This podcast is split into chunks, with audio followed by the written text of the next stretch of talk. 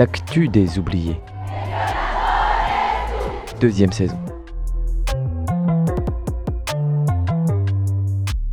À l'heure où les médias dominants entretiennent un voile d'une désespérante opacité sur nos horizons, il nous a semblé urgent de changer de prisme. Le monde est un océan qui se soulève. Au cœur de ces vagues règne ce qui fait de nous des êtres vivants. Écoutons déferler cette écume. Salut à tous et bienvenue dans l'actu des oubliés. À l'occasion de ce 16e épisode, nous nous intéressons aux luttes contre cette multinationale tentaculaire qui pourrait sans doute incarner la ruine écologique, sociale et culturelle de notre époque. Même son nom écorche les lèvres, Amazon.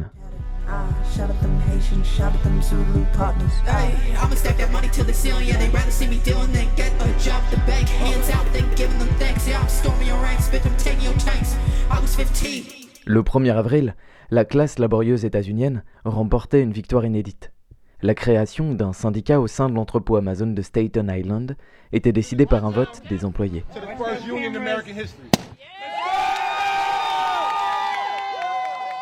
Bien qu'elle ne concerne que 8000 salariés pour le moment, cette victoire a été saluée mondialement comme la première pierre d'une nouvelle dynamique dans la lutte sur les lieux de travail. What it means to me, I mean, we're changing history, you know, not just for Amazon workers, but for the entire labor movement ce que ça signifie pour moi. Mais on est en train de changer l'histoire, pas seulement pour Amazon, mais pour tout le mouvement des travailleurs. L'importance d'un tel événement réside d'abord dans le fait qu'Amazon est l'incarnation de l'exploitation au travail. Les salaires, d'abord, très disparates aux États-Unis, ne sont globalement pas à la hauteur des cadences imposées chez Amazon dans des conditions terribles. Rappelez-vous ces employés contraints de pisser dans une bouteille car interdits de toilette en dehors des pauses. En outre, les accidents de travail se multiplient pour des questions de négligence la plupart du temps. On se souvient qu'en décembre, la direction avait interdit aux salariés d'un hangar du Kentucky d'évacuer alors qu'une tornade approchait. Le hangar a été emporté et six personnes sont décédées. Globalement, Amazon épuise ses salariés, souvent intérimaires, et sans défait dès qu'ils se mettent en arrêt de travail, avec un turnover très important des équipes. Cela encourage d'autant plus les personnes à souffrir au travail plutôt qu'à prendre quelques jours de pause lors d'un mal de dos par exemple. Amazon est également pionnière en termes de technologie, à la fois dans la cadence à suivre et dans la surveillance de ses employés. Non seulement il faut obéir à une machine dont le rythme est proche de l'insoutenable, mais à la moindre défaillance, les caméras s'empressent d'alerter un responsable.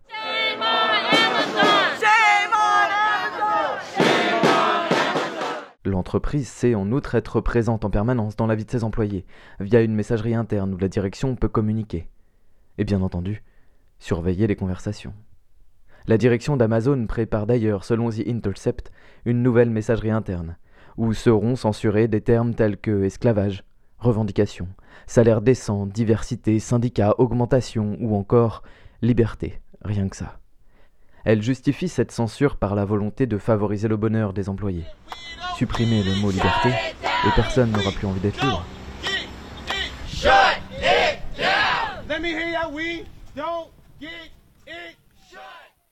Chaque année, de moins en moins de mots et le champ de la conscience de plus en plus restreint. Ça vous rappelle quelque chose?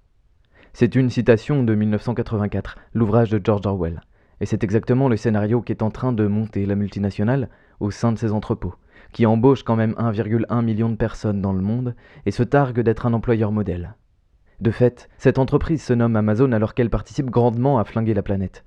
Ça devrait nous mettre la puce à l'oreille.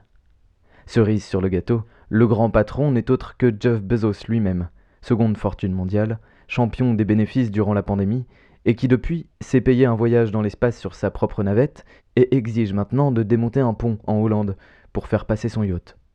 cause I shit on niggas with the Mac. Get it? Made a stack millions on accident. Why you trapped with your cataract vision? Really killing niggas, put the axe in them. Finna get the riches, I ain't axing them. I be in the news and the interviews, only getting through cause the aspirin and every time they snooze on me, man, they lose. I be lapping fools like a napkin. I'm like, woo. I be in the back with the omens, and my homies and my demons are holy. They be trying to show me the ways of the world where the matrix you It's is a joke. See, think that you know me, say you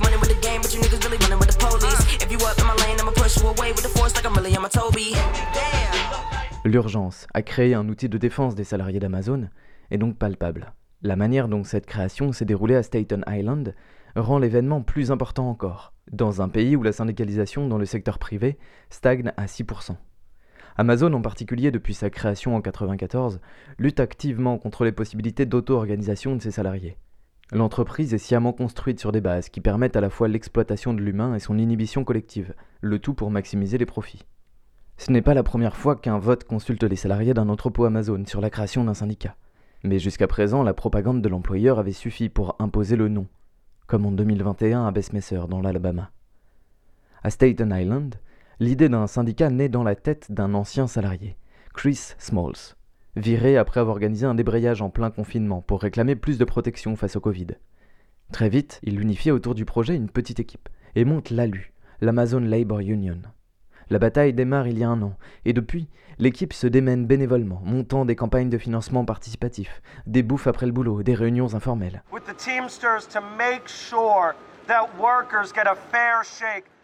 En face, Amazon possède toute la puissance d'une multinationale pour museler les tentatives de contestation. Angelica Maldonado, interviewée par Eric Blanc pour le journal anglophone Jacobin, explique ainsi Amazon inspire vraiment la peur aux travailleurs. Ce n'est pas seulement parce qu'il y avait des affiches antisyndicales partout. Amazon a engagé une tonne de briseurs de syndicats qui se promenaient constamment autour du bâtiment pour parler aux travailleurs. C'était intimidant. Durant des mois, l'entreprise impose ainsi des réunions obligatoires à ses salariés, choisis au hasard, pour démontrer la dangerosité d'un syndicat dans l'entreprise. Nous avons pris beaucoup de risques, poursuit Angelica. Nous avons combattu ce que les briseurs de syndicats disaient en faisant savoir à tout le monde qu'ils racontaient des mensonges. Nous sommes tous et toutes entrés en groupe dans ces réunions et avons exigé de donner notre point de vue. Sur le moment, nous étions un peu effrayés, mais nous devions prendre ce risque, car nos collègues devaient voir que nous pouvions nous défendre. Même si nous avons fini par être mis à la porte, cette action leur a montré qu'il existe certains droits et certaines lois qui nous protègent, et qu'il ne faut pas que nous ayons peur d'Amazon. Outre le fait de parler partout, à tout le monde, de la volonté de créer un syndicat, les organisateuristes ont mis en place leur propre chat sur Telegram pour informer les gens de chaque événement, de l'actualité de l'entrepôt et des infos d'autres initiatives syndicales ailleurs. Mais le plus important, selon Angelica, reste le face-à-face, comme l'installation d'une table dans la salle de pause, notamment pour contrer les rumeurs propagées par Amazon que tout était organisé par des gens qui ne travaillaient pas chez eux. La direction se retrouvait ridiculisée lorsque les gens constataient que les partisans du syndicat étaient en effet leurs collègues. Le simple fait de porter des t-shirts à l'effigie du syndicat a été aussi déterminant pour engranger un soutien croissant. Il s'agissait également d'encourager la solidarité entre salariés en excluant toute considération raciste ou sexiste dans les rapports humains.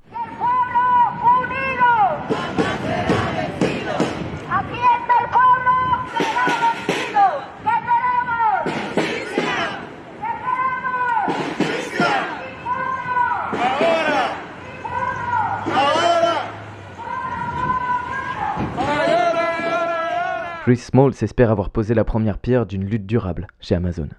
Dès le mois de mai, de l'autre côté de la rue, un vote est également prévu au centre de tri.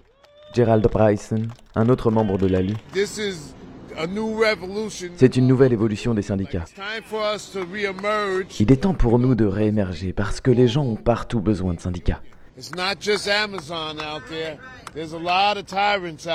Il ne s'agit pas que d'Amazon. Il y a beaucoup de tyrans dans le monde. Il faut noter dans la même veine la vague de syndicalisation chez Starbucks depuis décembre 2021. Comme le rapporte Révolution Permanente, on parle désormais d'une génération U pour Union, qui signifie syndicat en anglais. C'est une génération à la fois très politisée et très endettée par des études coûteuses, soumise à cette pression économique qui profite au néolibéralisme le plus crasse. Néanmoins, elle refuse de se plier à ces règles.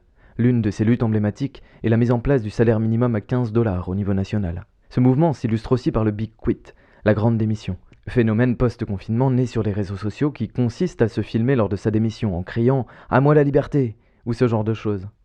Et la vague ne faiblit pas aux États-Unis, avec un pic à 4,5 millions de personnes démissionnaires rien que pour le mois de novembre, qui ont dit bye bye parce que les conditions de travail n'étaient pas satisfaisantes.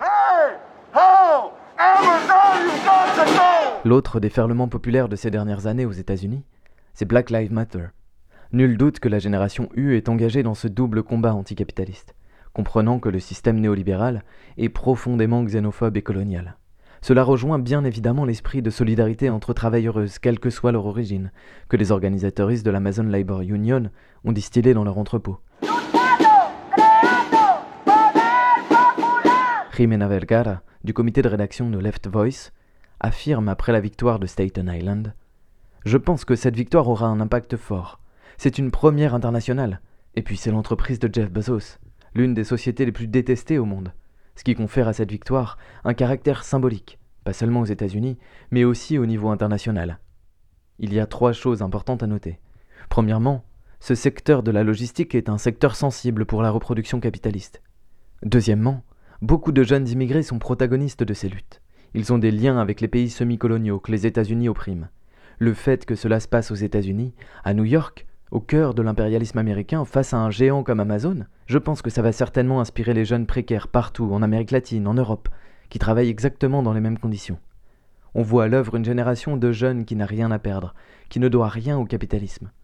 Cela peut donc certainement déclencher une vague de fond, comme nous l'avons déjà vu avec Black Lives Matter au niveau international.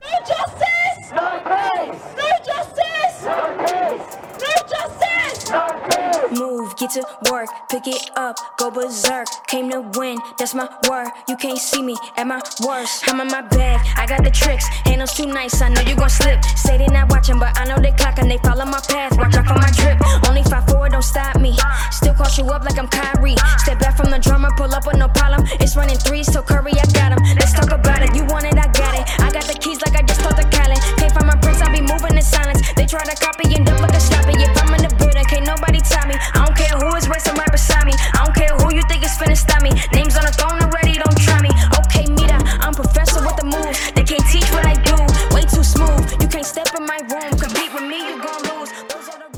effet, il y a peut-être du potentiel pour faire tache d'huile.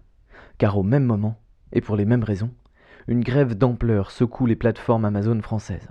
Fin mars, alors qu'approchait la revalorisation annuelle des salaires, la direction n'offrait que 2% d'augmentation, alors que l'inflation s'élève en France à 4,5% sur un an, situation inédite depuis 1985. Après des premiers débrayages concluants, la direction monte à 3% d'augmentation. Insuffisant pour les syndicats, qui réclament 5%. De quoi simplement ne pas perdre de pouvoir d'achat vis-à-vis de l'inflation, quoi. Les huit sites d'Amazon sont alors touchés simultanément par une grève, du jamais vu. À France Inter, Jérôme Guillain, délégué Sud Solidaire sur le site de Douai, décrit un mouvement d'une ampleur inédite, dans une entreprise où c'est d'ordinaire plutôt la résignation qui est de mise. Là, ce sont les salariés qui viennent nous voir et nous interpellent. Les raisons? D'abord les conditions de travail évoquées plus haut, le sentiment d'être mal payé dans un contexte d'inflation généralisée, tandis que les boîtes concurrentes, même modestes, payent mieux leurs employés. Comme le confie Oumar, délégué CGT à Bretigny, à Convergence Révolutionnaire. De nombreux travailleurs souffrent de mal de dos ou d'épaule. L'infirmerie existe, mais c'est comme un commissariat. Les salariés blessés y sont interrogés devant les managers. La plupart du temps, la conclusion, c'est que ce sont les employés qui n'ont pas respecté les règles. Une bonne manière de camoufler les accidents du travail. La mobilisation consiste en des débrayages surprises, de quelques heures, parfois une occupation du site sur un shift de nuit ou sur une journée.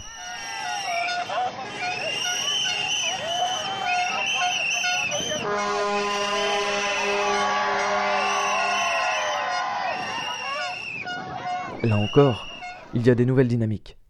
Comme aux États-Unis, les syndicalistes évoquent de très jeunes travailleuses qui n'acceptent pas de fait ces conditions délétères et cette vie de misère qu'on leur promet. La plupart des personnes en grève l'étaient pour la première fois. Le 29 mars, l'une des premières nuits de grève, 90% de l'équipe de nuit de Sevray en Bourgogne s'est réunie sans préavis. Antoine Delorme, délégué CGT, déclarait à cette occasion à Révolution Permanente On se dit, mais on bosse quand même chez Amazon, quoi. C'est la plus grosse boutique du monde. On sait que leur politique, c'est de pas redistribuer aux salariés et de réinvestir pour grandir, grandir, grandir. Mais nous, en tant que salariés, on stagne. Le même sentiment émanait des salariés d'Amazon en Allemagne, qui ont mené une grève de trois jours pour la hausse de leur salaire en novembre. Antoine Delorme poursuit. Il n'est pas si facile de perturber l'activité d'Amazon en cessant le travail, car la direction peut très rapidement déporter la marchandise sur d'autres sites. C'est une véritable toile d'araignée d'entrepôt. Mais petit à petit, on arrive à faire pression, notamment en construisant des grèves perlées sur les heures où les poids lourds viennent procéder à l'embarquement des marchandises, et puis en bloquant l'ensemble des sites, empêchant ainsi la direction de déporter la production. C'est ce qui a nourri également l'initiative d'une réunion syndicale à l'échelle européenne, à Chalon, afin d'élargir les perspectives de convergence au-delà des frontières. La troisième et dernière réunion de négociation annuelle obligatoire, qui se tient le 15 avril, ne débouche sur rien.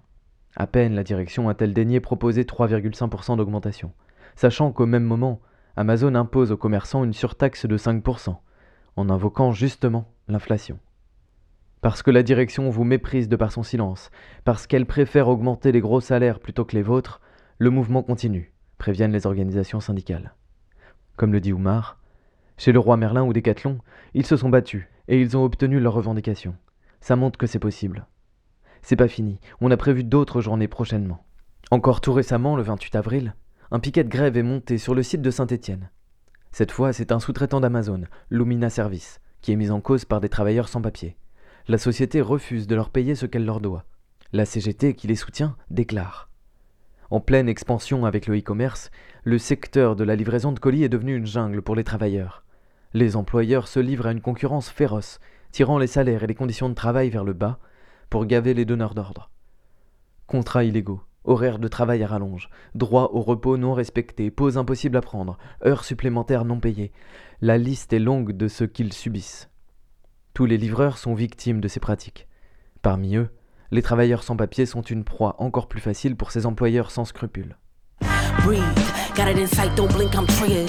But I figure might as well get up in there. Imprints left, right where I've been, yeah. Scared money don't make no money. Broke hoes don't taste like honey. Closed mouths get fed like dummies. Put your hands in the air, little homies.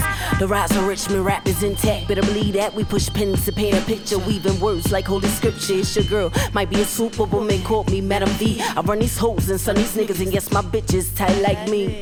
A queen running a gambit. The king will fall before me, fall down on his knees just so he can appease my needs. So please be careful who you checking for. I control the board. You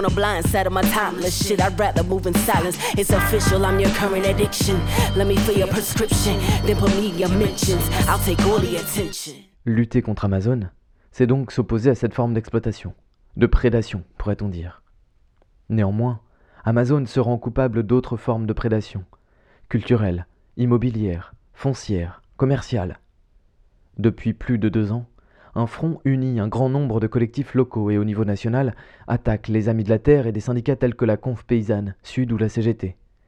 Le collectif s'oppose à Amazon dans ses multiples formes. Rappelant que l'entreprise pratique à outrance l'évasion fiscale, Attaque recouvre en décembre à Paris une boutique Amazon éphémère d'autocollants géants et de peintures. Selon l'association, Amazon est également coupable de frauder un milliard d'euros de TVA à l'État français. Les luttes de terrain pour s'opposer aux constructions des entrepôts Amazon fleurissent également en France, et des victoires sont au rendez-vous. Trois tentatives d'installer des entrepôts géants ont ainsi échoué en moins de deux ans, grâce à la pression des collectifs locaux. Dernier en date, celui du pont du Gard, que la justice a invalidé grâce à la présence de la pie grièche méridionale, le 9 novembre 2021. 38 000 mètres carrés de terres agricoles étaient menacés d'étouffer sous le béton et les quelques 5 000 véhicules quotidiens prévus pour prendre en charge les livraisons. Auparavant, des batailles avaient déjà été remportées par les opposants à Montbert, en Loire-Atlantique, et à Ensisheim, en Alsace. Rappelons à quel point la politique de Macron a favorisé l'implantation de ces hangars lorsqu'il refuse, par exemple, d'étendre l'interdiction de bétonner des terres agricoles pour construire une zone commerciale aux entrepôts de commerce en ligne. Bilan, ces derniers sont exemptés du moratoire sur l'artificialisation de la loi climat et d'autorisation commerciale, en Marche a également bloqué tous les amendements qui proposaient d'encadrer la vente en ligne dans la loi climat. Et Macron a divisé par deux les impôts locaux d'Amazon en janvier 2021, la différence étant bien entendu payée par le contribuable. D'ailleurs, les plaintes d'élus accusant la multinationale de frauder les impôts locaux se multiplient. La lutte continue, car ailleurs, Amazon s'installe, comme à Briec, près de Quimper, en Bretagne, où elle détruit en ce moment même 48 000 mètres carrés de terres agricoles, malgré que le chantier ait été occupé par les opposants en novembre dernier. Le 24 mars, le collectif qui s'oppose aux travaux a déployé sur la pointe du Raz une banderole Macron a livré notre région à Amazon. Et en effet, à l'échelle nationale, on est passé en 5 ans de 4 à 44 entrepôts Amazon. Amazon incarne étrangement ce qu'on nomme le commerce connecté. En réalité, elle n'est pas seulement déconnectée de ses employés, comme l'affirment les principales intéressés. Elle est une forme déconnectée des échanges entre êtres humains. Les entrepôts, Dixit Angelica Maldonado et Chris Smalls, sont impersonnels. La direction n'offre aucun rapport social sain ou décalé vis-à-vis du travail. Les cadences elles-mêmes inhibent les potentialités de se parler entre collègues. Amazon nous déconnecte les unes des autres. Elle déconnecte la société humaine des terres, qu'elles soient agricoles ou sauvages, et elle nous déconnecte de nous-mêmes. Amazon est une proposition, celle d'un monde où les liens se tarissent, se distendent, s'atrophient, où les puissants nous utilisent comme des jouets, démontent des ponts à leur guise, et s'envoie dans l'espace grâce à nos impôts. À nous, la liberté de refuser cette proposition. L'une de nos armes, créer du lien, du collectif, du commun, nous réapproprier l'espace public et chanter notre détermination à être vivante. Car si les entrepôts sont à eux, la planète est notre bien commun, et la rue, elle, est à nous.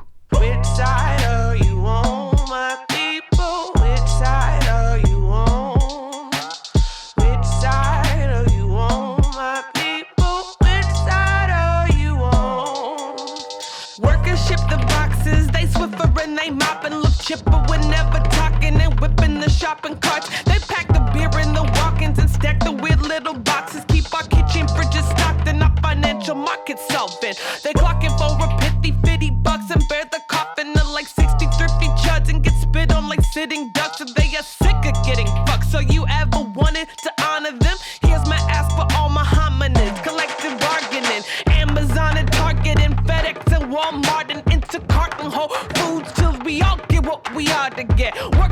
the company. There isn't any argument. So are you with them? Are you in? El Pueblo, Unido, jamás será vencido. El Pueblo, Unido, jamás será vencido. El Pueblo, Unido, jamás será vencido. Jamás será vencido. Jamás será vencido. Consultez pour plus d'infos sur Amazon et des actions en France contre la multinationale, les dossiers des Amis de la Terre ou d'attaque sur la récente victoire de la Mason Labor Union et sa portée, révolution permanente, contretemps ou en anglais jacobin, et sur les grèves en France dans les entrepôts de la multinationale, reporter, rapport de force ou convergence révolutionnaire.